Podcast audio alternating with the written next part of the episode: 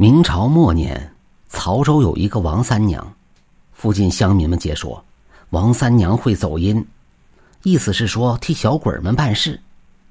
乡民们都很好奇，每次他们问王三娘，但是老太太都微微一笑，不做答辩。但是王三娘总跟家里人说：“倘若我忽然躺在了地上，你们千万不要挪动我的身子。”不然我走阴回来找不到身子，那就坏了。家人们虽然不知道走阴到底去干嘛了，不过都遵从王三娘的嘱咐，从未动过她的身子。王三娘的儿子总是守护着娘的身子。有一次，王三娘和儿子下地干活，忽然王三娘就躺在了地上。儿子知道娘去走阴了，也没慌张。他将娘的身子用荷叶盖上，一边干活一边守护着，直到黄昏的时候，王三娘才从地上起来。她伸了伸懒腰，和儿子回家去了。有一次，王三娘正与街坊四邻聊天，聊着聊着，这王三娘嘎的一下就躺在那儿了。众人不知道咋回事，赶忙叫王三娘家人去了。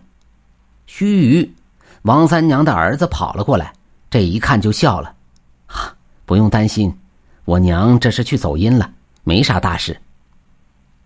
众人没见过这场面，只觉得好奇。过了好一会儿，王三娘醒了。哎呦，可累死我了！这趟事儿太远，我先回家吃顿饭，一会儿再来。有人就问道：“三娘，你这是干啥去了？”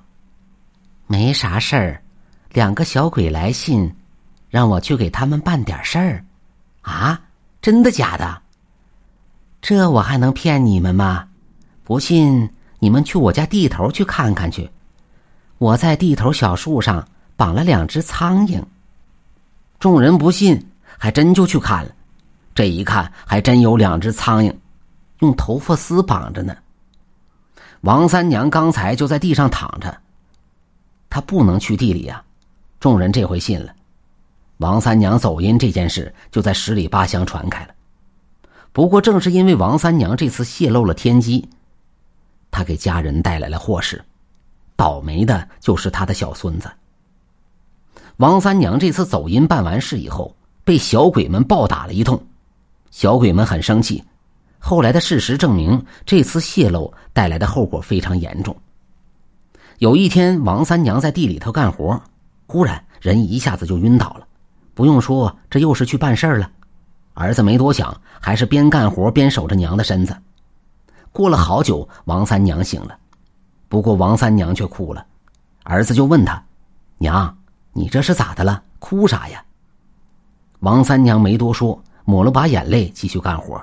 不多时，隔壁的吴老二慌慌张张的跑过来了：“不好了，你家儿媳妇说小孙子没气儿了，你们娘俩赶紧回去看看。”儿子一听，放下锄头就往家跑。